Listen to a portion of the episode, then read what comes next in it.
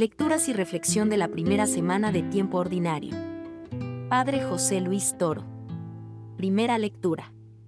Lectura de la carta a los Hebreos. Hermanos.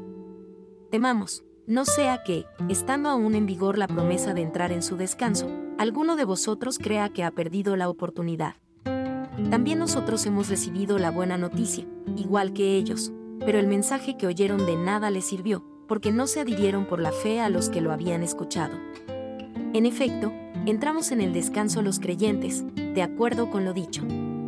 He jurado en mi cólera, que no entrarán en mi descanso.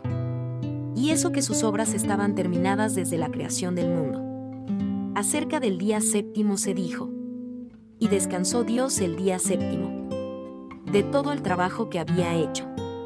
En nuestro pasaje añade, no entrarán en mi descanso. Empeñémonos, por tanto, en entrar en aquel descanso, para que nadie caiga, siguiendo aquel ejemplo de rebeldía. Palabra de Dios. Salmo responsorial. Decimos, no olvidéis las acciones de Dios. Lo que oímos y aprendimos. Lo que nuestros padres nos contaron. Lo contaremos a la futura generación. Las alabanzas del Señor, su poder que surjan y lo cuenten a sus hijos, para que pongan en Dios su confianza. Y no olviden las acciones de Dios, sino que guarden sus mandamientos, para que no imiten a sus padres. Generación rebelde y pertinaz. Generación de corazón inconstante. De espíritu infiel a Dios. Lectura del Santo Evangelio según San Marcos. Cuando los pocos días volvió Jesús a Cafarnaúm, se supo que estaba en casa. Acudieron tantos que no quedaba sitio ni a la puerta. Él les proponía la palabra. Llegaron cuatro llevando un paralítico, y como no podían meterlo por el gentío, levantaron unas tejas encima de donde estaba Jesús, abrieron un boquete y descolgaron la camilla con el paralítico. Viendo Jesús la fe que tenían, dijo al paralítico, Hijo, tus pecados quedan perdonados. Unos escribas que estaban allí sentados pensaban para sus adentros, ¿por qué este habla así? Blasfema. ¿Quién puede perdonar los pecados fuera de Dios? Jesús se dio cuenta de lo que pensaban y les dijo, ¿por qué piensan esto? ¿Qué es más fácil decirle al paralítico? Tus pecados quedan perdonados o decirle, levántate, coge tu camilla y echa a andar. Pues para que vean que el Hijo del Hombre tiene potestad en la tierra para perdonar pecados, le dijo al paralítico, contigo hablo, levántate, coge tu camilla y vete a casa. Se levantó inmediatamente, cogió la camilla y salió a la vista de todos se quedaron atónitos y daban gloria a Dios, diciendo, Nunca hemos visto cosa igual. Palabra del Señor. Reflexión del día.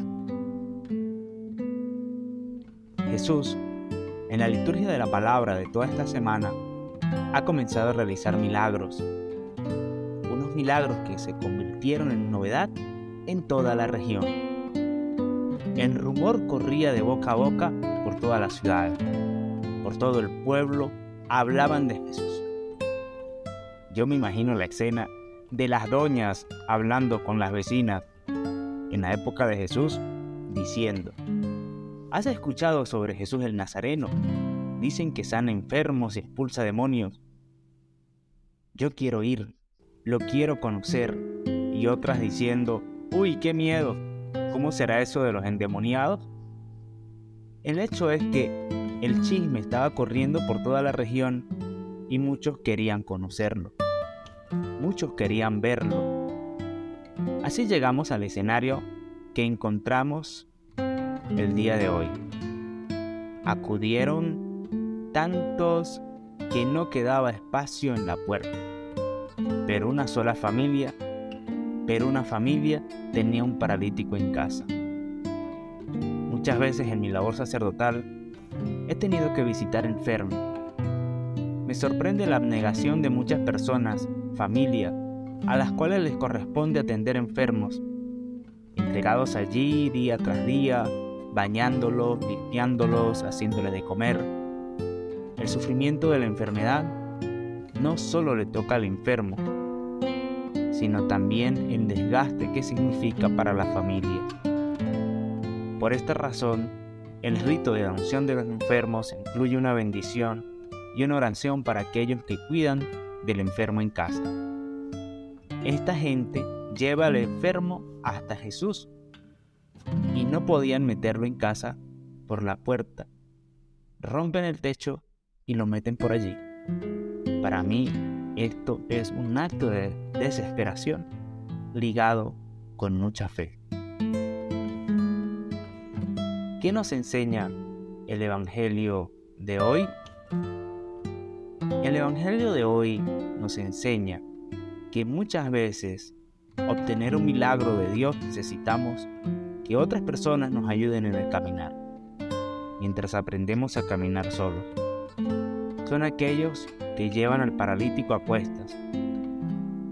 Necesitamos una vida de fe en comunidad, que nos aliente a seguir adelante mientras estamos débiles, mientras estamos paralíticos.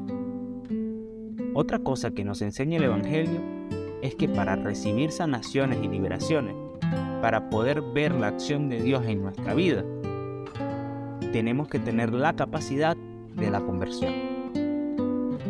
Muchas veces hay pecados que nos dejan seguir nuestro camino hacia Jesús.